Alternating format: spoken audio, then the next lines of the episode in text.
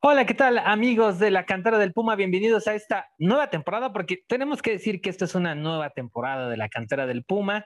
Ya todo listo para empezar, o prácticamente todo listo para empezar el Apertura 2021 de la Liga MX. Y para eso tenemos, como siempre, a un hombre que es conocedor, experto y sobre todo gran amigo y compadre, el señor Mariano Sánchez. ¿Cómo estás? Bienvenido a la cantera del Puma.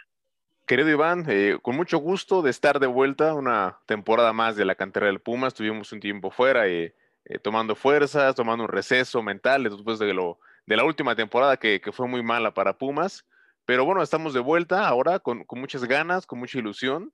Y bueno, ya lo que viene, el torneo está a la vuelta de la esquina y estamos listos para hablar de Pumas. Y sobre todo listos porque ya tenemos, así como tuvimos eh, o dejamos este programa con pues, una eliminación inminente de Pumas en el Guardianes 2021, eh, con muy malos resultados, eh, en el último partido perdiendo ante el América y dejando pues prácticamente, o nos arrebataron de las manos ese boleto a, a lo que es el repechaje, Pumas se ha renovado. Pumas ha tenido bajas importantes y así como las ha tenido, también tiene altas muy importantes. Y creo, Mariano, que tenemos que empezar con las bajas importantes y la que se ha dado recientemente es la de Juan Pablo Vigón. Eh, recordemos que Juanpi, quien era el capitán del equipo en su momento, eh, es vendido a Tigres, de nueva cuenta a Tigres de la Universidad Autónoma de Nuevo León. Y se estaba diciendo que estaría rondando entre 2.5 y 3 millones de, de dólares esta, esta, este movimiento. ¿Tú cómo ves, eh, bueno o malo, lo que sucedió con la salida de Vigón? Otra vez el cochino dinero, ¿no? Otra vez eh, el dinero, la economía y otra vez los Tigres, ¿no? Creo que eh, Pumas accede a vender a Vigón porque tiene hombres que lo pueden suplir, que pueden estar ahí en el medio campo, el caso de, de, Meritao, que, que yo como refuerzo, está Eric Lira, está Marco García también. Entonces creo que por ahí Pumas tiene elementos como suplirlo y por eso vende, ¿no? Eh, si puedes en estos tiempos de que todavía no pasa la pandemia, que todavía no pasa esta crisis económica que, dejó el COVID-19, si puedes sacar algo de dinero, pues venga alegría. Entonces creo que Pumas por ahí hace bien, porque si tiene hombres y por ahí Lilini seguramente dijo, ok, accedo, no creo que se lo hayan arrebatado nada más porque sí.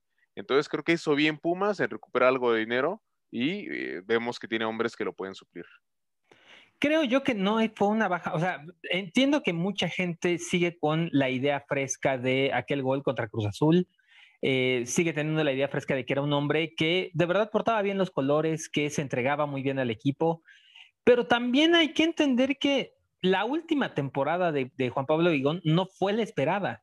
Incluso hubo varios partidos donde no destacó nada, donde no hubo tanto sacrificio, donde no tocaba mucho el balón, sí hacía buena marca, sí hacía un buen recorrido, pero lo que se esperaba de él después de haber visto el Guardianes 2020 era que necesitábamos verlo como un líder nato y natural. A final de cuentas, por eso tenía la, el gafete de capitán y hoy creo yo que eh, tanto Eric Lira como Igor Meritao, que ya hablaremos de él, eh, como el propio Marco García, ya, ya bien lo dijiste, lo están haciendo bien. ¿Qué, significaba para Pumas Vigón? Alguien cumplidor, para mi gusto, pero no creo que era la pieza tan importante o la más importante del equipo. Y creo que su venta tampoco es tan dolorosa para mí, e, esa es mi opinión, como si se hubiera ido, por ejemplo, el Dineno, como, como si en su momento se hubiera ido Mozo, o lo que podría pasar con Johan Vázquez. Pero Vigón está aportando dinero al equipo, está aportando un lugar bueno a la institución, eh, que lo puede cubrir otra persona. Ya se está viendo que eh, están viendo si pueden fichar a alguien más. Todavía no hay nada concreto con ningún otro jugador, eh, pero ese dinero parece que sí va a ir directo a un refuerzo, Mariano. Y el, el, el, discurso de siempre, ¿no? Sanear las finanzas del equipo, pero creo que hoy tiene una justificación por esta parte de la pandemia. Sí, a ver, lo de Bigón, como bien lo dices, creo que no es una baja tan sensible, justamente se va de Ineno, se va eh, por ahí también al que no ha tenido tan buenas actuaciones, pero que ha sido importante, o en su posición es de lo único que hay, o lo que puede pasar con Johan Vázquez, creo que ahí sí de alarmar. Bigón con 29 años, creo que eh, nunca fue la gran, eh, no sé, la gran contratación, nunca pesó tanto en el terreno de juego, a pesar de ser el capitán, a pesar de aquel gol contra Cruz Azul, creo que fue buen momento para venderlo entonces, eh, vamos a ver, y ayer Lilini decía en una entrevista, me parece que con la Octava Sports, que están buscando el refuerzo de un mexicano eh, que le gusta a Lilini, van a ver nombres. Por ahí también sonaba el nombre de un chico de Toluca, un, joven que, Kevin ya Castañeda. Se venía, Kevin Castañeda, que ya se venía mencionando. Eh, hoy sale lo de Fernando Beltrán también, por ahí no sé dónde lo, lo leí, pero no, no, sé de qué fuente venga, me parece que de Natalia León de Fox Sports. Entonces, vamos a ver, seguramente si llega alguien va a ser de acá del mercado mexicano y, no va a ser una bomba, porque Pumas no está para, para esas cosas. Fíjate que estaba también, eh, estuve escuchando esa entrevista y, y, lo que dice Lilini es que se está complicando mucho el tema de un mexicano por los precios. Lo que quiere Pumas es adquirirlos ya no quiere, eh, con, con, esta base de dinero que tiene, lo que, lo que busca es adquirirlo completamente, como fue el caso de Johan o como fue el caso en su momento de Vigón. Eh, se está hablando mucho de Kevin Castañeda, es, es un chico que tiene mucho talento, eh, un golpeo de balón impresionante, es, es, un tipo que ya ha hecho varios golazos en el Toluca, pero no está por ahí. Lo del Nene Beltrán se estuvo manejando desde el meses pasados, antes de lo de Igor, antes de que, de que hubiera la contracción de Igor Meditao, pero igual creo que Chivas busca que tenga salida nada más por un tiempo y regresarlo cuando ya tenga más, más titularidad. Recordemos que eh, Bucetich no es mucho de su agrado, entonces ojo con eso. Entonces, bueno, Bigón se va, se va Tigres, dejó dinero. Hay elementos que lo pueden suplir, ya lo vimos eh, en el partido que vamos a estar también comentando, que fue el pasado contra Morelia.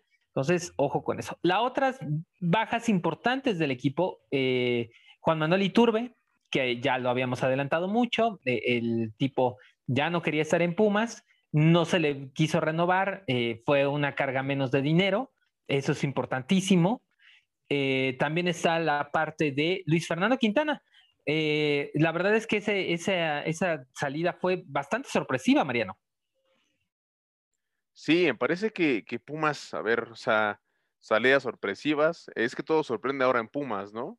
Eh, creo que por ahí ya se viene hablando justamente lo de Iturbe, que me parece la mejor noticia, ¿no? Para la afición, que, seguramente estarán agradeciendo a algunos que ya no están en el terreno de juego. Eh, siempre le tuve fe, pero lamentablemente no dio lo que tenía que dar. Facundo Valer también ya se venía mencionando, otra de las bajas que, que tiene Pumas que muchos dicen, ¿por qué se queda Fabio Álvarez y no se va Facundo Waller?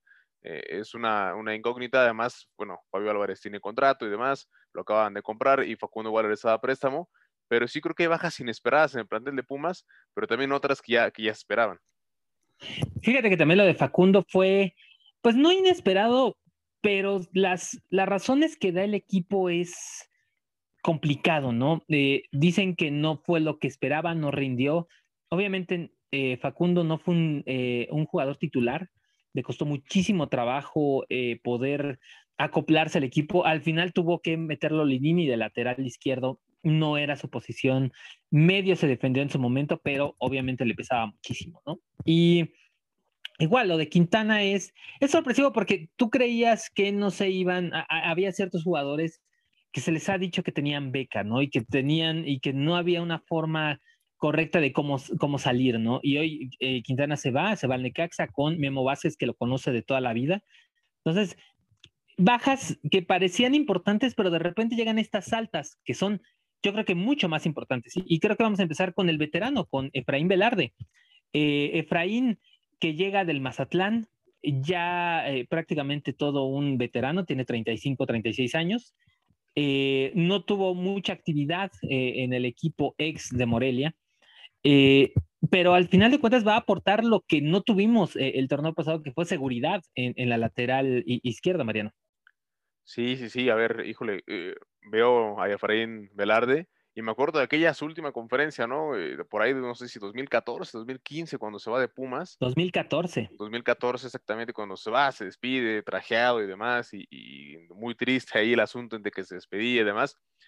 Y también veo que los, los cuando vienen ex Pumas, eh, que regresan después de un tiempo, el caso Leandro, el caso del Jimmy, eh, Luis Fuentes, les cuesta muchísimo y ya no es lo mismo, ¿no?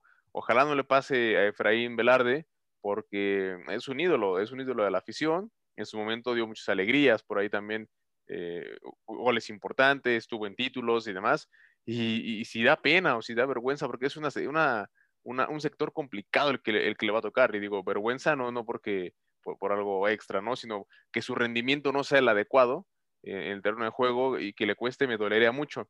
Vamos a ver qué tal resulta esta apuesta que me parece arriesgada. Por ahí me decían también que, podría jugar de central en caso de que se vaya Johan Vázquez, el habilitado ahí en la defensa central sería, sería él. Lo han estado probando. La verdad, no sé qué tal resulta este experimento, pero bueno, vamos a ver. No creo, la verdad, por, por velocidad y por posición. O sea, Efraín siempre ha sido lateral. Eh, cuando lo han puesto como un, como un contención o como un central, no va bien. Y la verdad, ahorita eh, el Chispa es, es un tipo que sí tiene mucho esfuerzo para ir adelante, sí, sí se esfuerza para, para sobresalir eh, y desbordar. Defensivamente cumple, pero más allá de ser alguien ultra defensivo o multiposición, no lo creo. También se contrató a un tercer portero, un portero que viene a ser, lo que dijo en la conferencia de prensa, eh, lo que quiere hacer es competencia y es Octavio Paz, homónimo del escritor mexicano, premio Nobel. Entonces, nosotros, todo el mundo se quedó así de quién es Octavio Paz. Y sí, realmente, cuando uno ve los antecedentes de, este chico, de este portero, pues no, no dice mucho, no, no hay, no, no hay muchas referencias. Lo que sí, en, algunas de las crónicas de los partidos donde jugó, dicen que, que hizo, fue en algunos momentos hasta héroe con los, eh, venía del Virgen de Oaxaca, en su momento también estuvo en Tlaxcala. Entonces, creo que nada más va por si las dudas, ¿no? Por si en su momento Talavera no está, por selección mexicana o por lesión, y tampoco está Julio González. Entonces, traen a este chico, parece ser que convenció en su momento a, a Chucho Ramírez y ahí está. Más, más allá de ese comentario, no hay mucho. Luego viene los dos brasileños, y, me voy a primero fijar en el que no parecería que vaya a ser una figura, pero que va a aportar bastante, que es José Rogueiro, llamado Neymar do Nordeste. El tipo, desde ahí empezamos con las broncas, porque eh, ¿cómo, ¿cómo, le pones a, a, alguien el Neymar do Nordeste, no? Entonces, pero eh, viene parece ser por lo que vimos en el partido ante Monarcas, eh, ante Atlético Morelia, ya no es Monarcas, Atlético Morelia, que va a ser entre un falso 9 y se va a tirar como a las laterales, se va a tirar a los extremos para sacar centros y desbordar. Eh, lo, que sabemos de José Rogueiro es que es un tipo que se lesiona mucho, eh, no, no es un tipo que, que sea tampoco tan constante físicamente, pero que tiene muy buena pegada, tiene muy buen toque de balón, dispara mucho, puede meter goles, se mete muy bien al área, remata también, no eh, puede ser un buen centro delantero o un falso 9. No sé cómo lo has, visto tú, Mariano. Fíjate que no he tenido oportunidad de verlo, o sea, en el campo, de videos, más allá, pero por lo que estuve investigando, por lo que estuve checando sus antecedentes, eh, como dices tú, se puede tirar a la banda, puede jugar de falso 9, puede jugar hasta de delantero pero lo que a mí me llama la atención es que eh, se ha estado lesionando mucho en los últimos años de su carrera, ¿no? En los, en más recientes, los más recientes años, ha estado en 10 clubes en 10 años, ¿no? Te habla entonces de que es un tipo que, que no dura en los equipos, por algo será. Entonces, sí, sí me queda la duda con él, de estos dos brasileños, a mí me parece que, que dijeron, ok, ¿quieres ameritado? En el combo viene, eh, José Rogero, llévatelo. Eh, es como el, es como viene ahí pegado para que te lo puedas llevar, ¿no? Vamos a ver qué tal resulta. Eh, quizá a lo mejor Pumas es el, equipo bueno en su carrera. Eh, ojalá así sea. Y sería increíble que, que como en su momento fue a Hilton, como en su momento fue Leandro, pudieran hacer cosas interesantes, más allá de que no sabemos mucho de él. A veces a estos brasileños no se le da su liga u otras ligas, pero llegan al fútbol mexicano y la rompen. Vamos a ver, es una incógnita. El que parece que no es una incógnita y que sí puede ser alguien muy importante, se llama Igor Meritao. Igor Meritao, que también estaba en el Ferroviaria de, digamos, una cuarta división de la liga brasileña. No le puedo decir como cuarta división, sino es como una liga de prospectos. Cuando, cuando se hablaba mucho de, que vendrían estos dos, decían, ¿por qué está en, en la cuarta división? Realmente no es una cuarta división, están en un equipo que participa, tiene que participar en una liga local, pero eh, eh, puede estar en un cruce de ligas nacionales y sobre todo en la parte de Sao Paulo, y se enfrentan con Corinthians, eh, Vasco da Gama, el, propio Sao Paulo. Entonces, lo ven, son, son equipos que están armados específicamente para que se vendan sus jugadores. Igor Meritao ya estaba siendo evaluado por gente como Corinthians, como Sao Paulo, para llevarlo porque su rendimiento fue muy bueno. Incluso estuvo en el 11, eh, en el mejor 11 de eh, estos equipos que están en Brasil. lo que vimos o lo que hemos visto es que es un tipo que llega mucho al área, a pesar de que no es un eh, media punta, llega mucho al área, tiene mucho físico, tiene mucha potencia y eh, además puede recuperar buenos balones, es, es, un tipo rápido para recuperar balones y creo que para Eric Lira va a ser un compañero ideal, Mariano. Claro, a ver, a mí también me ilusiona muchísimo este Igor Meritao un box to box, eh, como les llaman eh, en Inglaterra, como le llaman los estudios del fútbol, eh, totalmente, que apoya tanto en defensa como en ataque, ¿no? creo que tiene muy buenas condiciones, ya lo vimos en Morelia que metió gol, ese recorrido que, toma desde el sector de, del campo de Pumas hasta que anota el gol prácticamente solo frente a la portería. Entonces me parece que es una buena, una buena incorporación a lo que le hacía falta a Pumas y creo que va a ser ahí el, el balance del medio campo, y va a ser un hombre importante ahora en la apertura 2021.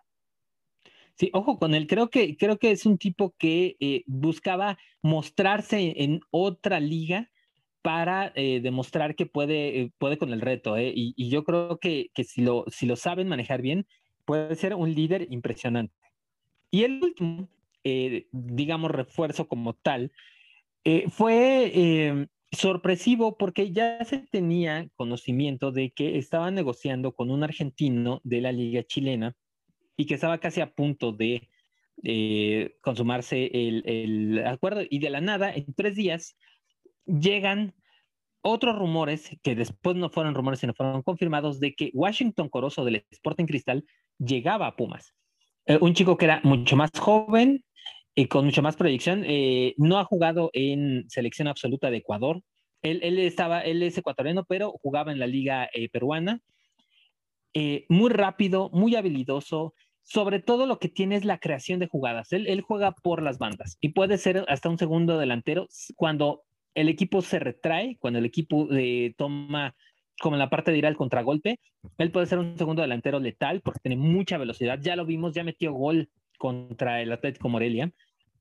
Entonces, eh, creo que la apuesta de Pumas es probarlo. Él viene con eh, a préstamo con opción a compra. El, chiste es probarlo, ver si funciona y ahí sí desembolsar el dinero para adquirirlo.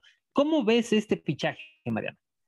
Eh, fíjate que también me parece interesante, totalmente, creo que nos hacía falta un jugador así, rápido, que, que tenga recorrido, muy, muy, muy esos extremos que, juegan y que te burlan y demás, que pueden llegar en el fondo y te pueden servir un pase. Esas son las condiciones de Washington Corozo, que va 100% por la izquierda, de, medio campo más o menos arranca hasta llegar a la, línea de fondo, ¿no? Eh, no, no, es, no es goleador, eh, porque no ha sido así en su carrera, ya debutó con Pumas con gol, buena noticia, pero no, no hay que esperar que, que venga a romperla y que sea goleador. Más, ah, como dices tú, que apoye a, los pases, a la creación del juego, el desgaste, e, el sacrificio también en, ocasiones en defensa, que si bien no pisa tanto la saga, porque digo, juega más como, como extremo, sí es un hombre que de repente puede, puede tener ese sacrificio por su velocidad, por, su, por su desempeño en el campo. Fíjate que yo vi eh, me puse a buscar muchos videos de Washington Corozo, pero no los que te ponen los skills ni, ni que te ponen las, las jugadas prehechas, sino resúmenes y partidos completos del Sporting Cristal. Y me puse a ver la función de, de Corozo y eh, eh, estaba muy bien, y fue uno de los mejores jugadores del Sporting Cristal cuando lo habían puesto de extremo izquierdo. Ahí fue donde la rompió porque incluso metía entre cuatro y cinco pases de gol en el partido. Ya, ya después si lo metieron o no, ya era, ya era la bronca de los delanteros. Pero el, el problema estuvo cuando al Sporting Cristal se le lesionan sus dos delanteros estrellas y tienen que adelantar un poco a Corozo. Corozo no es alguien muy definidor, no define tan bien como debería. Entonces eh, empezaron a, a, rondar muchos videos cuando se le contrató de cómo falló unas monumentales, pero no era su culpa. Literalmente lo, lo tuvieron que poner ahí por una emergencia de la cuestión de, falta de delanteros en Sporting Cristal. Como lo vi yo en el partido ante Atlético Morelia, es que lo van a utilizar primero como un recambio.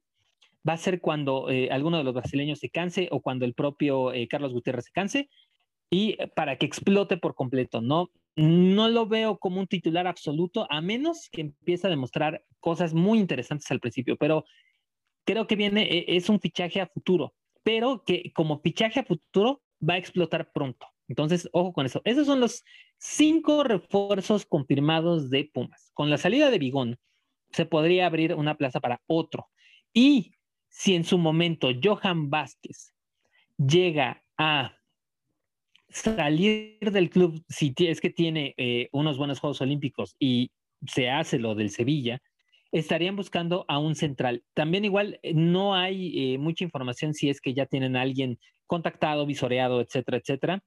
Pero por lo menos hoy Johan Vázquez ya estaría, ya estarían buscándole un, un, reemplazo. Pero esto, todo, todo esto es si lo vendieran. Recordemos que eh, a Johan Vázquez le acaban de ampliar un contrato hasta el 2023. Eso es muy bueno porque con esta noticia te das cuenta de que uno, ya es parte del club universidad, ya nada tiene que ver eh, más que los derechos de formación de Rayados de Monterrey. Todo el dinero que pues, pudiera haber de la venta caería directamente a Pumas. Y además, bueno, obviamente si por algún motivo pasa algo, sigue siendo de Pumas y podría estar jugando algunos años con el club. Pero es poco probable. El movimiento no fue hecho para mantenerlo, sino como para asegurar al club de una cosa monetaria, Mariano. Exactamente. Por ahí cuando renovó Johan Vázquez, leía a personas que estaban, sí, venga, eh, qué bueno, ¿no? Eh, Johan se mantiene, se queda en el equipo, no nos mantiene en la saga. No, ojo, o sea, exactamente como tú lo dices. Puma se, está eh, cuidando, está cubriendo de, la posible venta, que, suena fuerte, ¿no? Ya sea en España, en Turquía, donde venga, parece que se va Johan Vázquez, que tiene los minutos contados con Pumas, difícilmente se va a poner la camiseta azul ahora en el, en el Apertura 2021, y ojalá sea un buen negocio también para, el Club Universidad, ¿no? Totalmente. Y bueno, también hay que, hay que decir que eh, se fue Israel López, ya no es el auxiliar técnico de Pumas, él ahora es el director sub-20 del conjunto de Toluca. Parece que hubo algunos roces, dichos por él, ¿eh? no, no es nada que eh, no se haya dicho públicamente. Israel López confirmó que parece que con Lilini ya no había una buena relación. Le traen a Ernest Decio, Hermes Decio, que es un auxiliar que viene más como un como una unión, como un puente de lo que pueden ser las visorías de chavos que están en sub 20, sub 17 o en Pumas Tabasco, él es muy formador, él incluso fue eh, el formador inicial de esa Argentina que ganó el Mundial Sub-17 hace algunos años. Eh, por problemas personales tuvo que salir de la AFA, eh, estuvo en algunos otros equipos y llega a Pumas y creo que es un hombre que va a ser muy importante. Va a ser, yo creo que ese, ese pilar que necesitaba Andrés de encontrar esos jugadores y decirles si sí de verdad están para jugar con el equipo, para el primer equipo o no. Entonces, ojo con él. También está Gustavo Vargas, que ya ha sido parte del Club Universidad, eh, como eh, auxiliar de José Luis Trejo en su momento. Eh, también, obviamente, exjugador del equipo, conoce la filosofía. en su momento, el gol más importante de él fue en la Copa Interamericana de 1981, aquella que se jugó en Estados Unidos y que se le gana al Nacional de Uruguay. Entonces, eh, también en esa parte del cambio es importante entender cómo va a estructurarse el equipo, porque pueden haber nuevas ideas, pueden haber ese tipo de visorías, y creo que es importante para el club empezar esta renovación no solo en la parte de jugadores, que, que, a final cuentas aporta, sino también en la Sí, exactamente. A ver, o sea, eh, creo que lo de Israel López me parece un tema importante. Lo vimos con Lirini el torneo de la final, parecía que eran eh, como hermanos, ¿no? Como padre e hijo, como esa dupla dinámica que, veíamos y que decíamos, wow, eh, qué, bien está Pumas. Y de pronto surge esta situación, ¿no? Que, hablan de que ya no había química, a lo mejor ahí pasó alguna rencilla, no sabemos exactamente, pero bueno, ahora viene Lilini con gente también de su confianza, que esperemos que hagan las cosas bien, ¿no? Porque creo que es un torneo importante y que puede dictar el futuro de Pumas en el banquillo. Eh, nada más recordar también, eh, Pumas ya tuvo tres partidos de pretemporada. El primero lo ganó 2-0 ante su similar sub-20.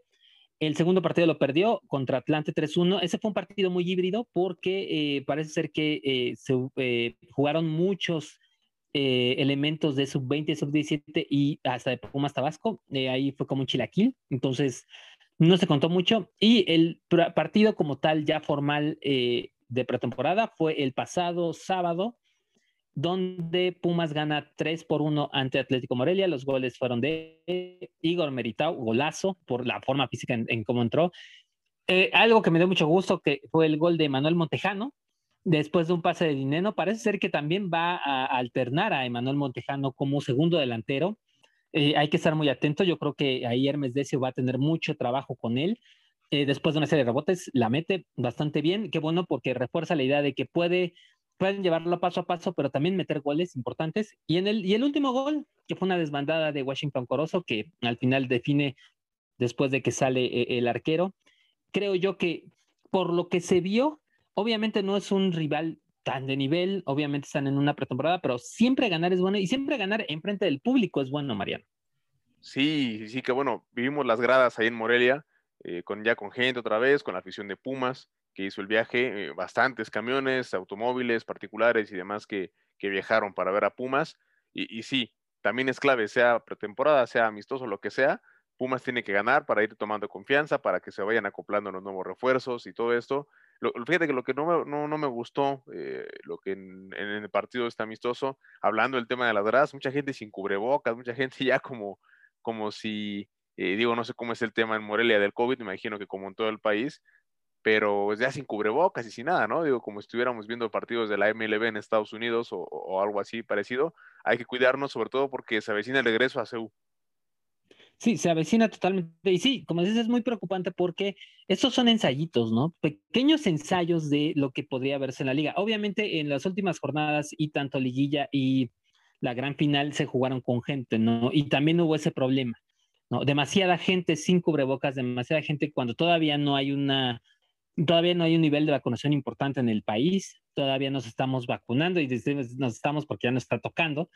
Entonces, eh, creo yo que eh, para el resto de CEU no se esperen, esto sí se los, puedo, se los puedo advertir, no esperen que la apertura de boletos sea grande. Yo creo que va a estar entre un 30 y un 40%, porque también se tienen que tener las reglas de la universidad, que para ese momento todavía no está definido. La UNAM no ha definido cuándo va a abrir por completo la UNAM, sus instalaciones. Y recordemos que el Estado Olímpico Universitario es parte de las instalaciones de la UNAM. Entonces, mientras la UNAM no dé un anuncio oficial de reapertura de sus instalaciones, todavía no pueden eh, definir cuando no, no es parte de la federación abrir el estadio, ¿no? Ni de la salud. Que obviamente la Secretaría de Salud ya, ya ha avalado todo eso y con la... Están pensando que avanzando la vacunación ya en un punto clave con, los, con la gente de 30 a 39 y de 20 a 29, que es la parte importante que, que nutre los estadios, que es, el, es como el target de, de esas edades, pues mm, eh, yo creo que para noviembre, diciembre ya habrá una capacidad del 60, 70, pero no esperen que se abra por completo el estadio. Va a haber mucha pelea por la venta de boletos. Eh, incluso puede haber reticencia de la gente. Mucha gente dice que quiere regresar, pero también hay mucha gente que está todavía asustada y que todavía está esperando un poco a que esta pandemia baje y con estas variantes que están empezando, pues también hay que tener mucho cuidado, hay que cuidarse, cubrebocas, no importa que, que, no nos los pida el propio estadio, cubrebocas y sana distancia. Creo yo que con eso vamos a poder regresar al estadio. Ya, ya incluso salió, eh, y esa es una información de Brian Sales de, Análisis Puma y del Esto, que eh, enseñó ya los boletos que les han dado a los trabajadores de la UNAM por un posible regreso. Entonces, es muy probable que mínimo en la fase beta de esto eh, haya trabajadores de la UNAM ya en el estadio para el primer partido, María. Sí, vamos a ver cómo, cómo maneja Pumas, cómo maneja la UNAM toda esta situación. Ojo, también pendiente que la temporada que se suspendió, la primera que, paró todo esto, eh, pues se quedaron bien los abonos y ya de ahí el club no hizo nada, ¿eh? El club no, nunca informó, según iba a mandar información por correo, y, más allá de que hayan sido, sean cinco o seis partidos los que quedaban pendientes, me parece que las formas en ese sentido eh, no son las de un club grande, ¿no? Si ya no van a reembolsar, si lo van a reembolsar, si dicen, bueno, ok, se perdió, me parece que el aficionado que compra su abono, que compraba eh, su abono en este caso, sí merecía una explicación, o por lo menos, ¿sabes qué? No se les va a dar porque el club no tiene dinero, se les va a dar, pero en compensaciones, yo qué sé. Pero sí, sí, sí era justo, me parecía justo una explicación eh, por parte del club, ¿no? Y voy, voy, a, voy a ser como el, el abogado del diablo en este punto porque yo creo que los aficionados, sobre todo tú, Mariano, que también tienes abono, deberían, porque es una parte, o sea, recordemos que esto también es un negocio y recordemos que el club es un club de fútbol, pero también es parte de una empresa. Es una empresa que vende servicios. Si de verdad no hay un anuncio de abonos, es momento a los aficionados de hablar a la Profeco y decir que eh, hubo una suspensión legal, obviamente por la parte de la pandemia, pero que no les han arreglado después qué ha sucedido. Y que obviamente usted eh, se ha pagado los boletos o se pagaron boletos completos para partidos que no se hicieron y que por ley debería de haber un, eh, un reembolso o por consiguiente hacer válido este, esos juegos dentro de otro abono y que debería de hacerlo lo más pronto posible. Entonces, yo pienso que si en las próximas semanas, porque ya prácticamente estamos a dos semanas de que comience eh, el Apertura 2021, es momento de que los aficionados que tienen el abono llamen a Profeco. suena muy feo y suena hasta contraproducente para el club, pero es la verdad. Eso es algo que por ley tiene que hacer el club, incluido Ticketmaster, porque al final de cuentas también está ahí incluido Ticketmaster en este tipo de situaciones, ¿no? Entonces, ahí les dejo el tip. Esperemos que el club en los próximos días dé alguna explicación oficial, que dé una explicación legal y que no se tenga que llegar a ese punto de pedir a la Profeco que, que interceda por ustedes. Esperemos que no. Pues bueno, ya nada más para finalizar, a Pumas le quedan dos partidos de pretemporada. El próximo viernes 9 se van a, enfrentar al Austin FC. Esto ya en Estados Unidos, en el, si no mal recuerdo, en San Antonio. Eh, y después el 12 se va a ir contra el Querétaro, ahí mismo, es como una especie de mini cuadrangular que van a tener ahí. Es una mini gira. Esos son los dos últimos partidos de, Pumas. No sabemos si va a haber eh, alguna transmisión oficial, si no, de todas maneras, como lo, lo hicimos con el Morelia, esperemos que alguien muy lindo nos esté ahí transmitiendo con el Facebook. Eso estaría increíble. Sí. Eh, nada más rápido, de, Pumas Tabasco tuvo muchas altas, ya hablaremos, ya hablaremos después de, las altas de Pumas Tabasco, eh, son interesantes. Pumas Sub-20 también tuvo una, tuvo muchas, incluida una, que es la de José Caicedo, salta de Pumas Tabasco a Sub-20. Eso significaría que si en algún momento tiene un buen rendimiento este eh, colombiano que está en formación y que sigue siendo llamado a, a selecciones nacionales colombianas de menores, podría en algún momento saltar a primera división, ¿eh? Ojo con eso. Eh, y la vuelta de Marco García, ya confirmada. Eh, Marco García estará en el primer equipo de Pumas de la universidad. Pues con esto yo creo que ya terminamos, Mariano. ¿Alguna cosa? Nada más, nada más, eh, que sigan cuidando para que podamos volver al 100 en, la, en las primeras jornadas de. Y, y, si es así, pues por allá nos vemos y también acá nos escuchamos ya semana a semana. Prometemos volver ahora ininterrumpidamente durante toda esta apertura 2021. Totalmente. Y recuerden, la próxima semana también hablamos de los rumores que, que, hubieron, si sí si, si, si, son, si no son, ya lo hablaremos. Pues muchísimas gracias, Marianito. Nos vemos la siguiente semana en la cantera del Puma. Ya estás, mi querido compadre. Nos vemos la próxima semana. Un gusto y saludos a todos. Recuerden, síganse cuidando, esto no se acaba, ya, ya vamos a volver al estadio y si vamos a volver al estadio, se haga con mucha seguridad. Cubrebocas, sana distancia, cuídense, cuídense todo lo que puedan porque esto todavía no termina. Un saludo, muchísimas gracias. Hasta luego.